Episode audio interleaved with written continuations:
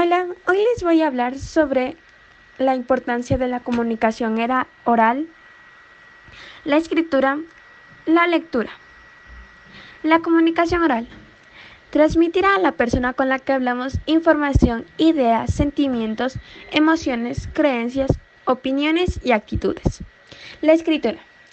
Representación por medio de signos, la escritura es un modo gráfico específicamente humano de conservar y transmitir la información.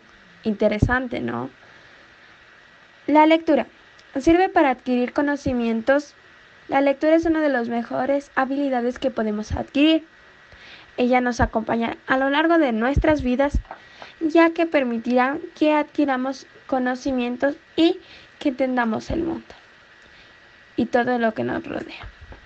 Me gusta mucho escribir y leer porque puedo recolectar conocimientos al escribir lo que siento, lo que me puedo guardar durante mucho tiempo y eso siempre va a estar grabado. La lectura me encanta porque siempre aprendo algo nuevo. La comunicación oral. No me gusta mucho comunicarme ya que no no me gusta hablar mucho. Pero sí cuando estoy con una persona de confianza. Eso sería todo. Gracias.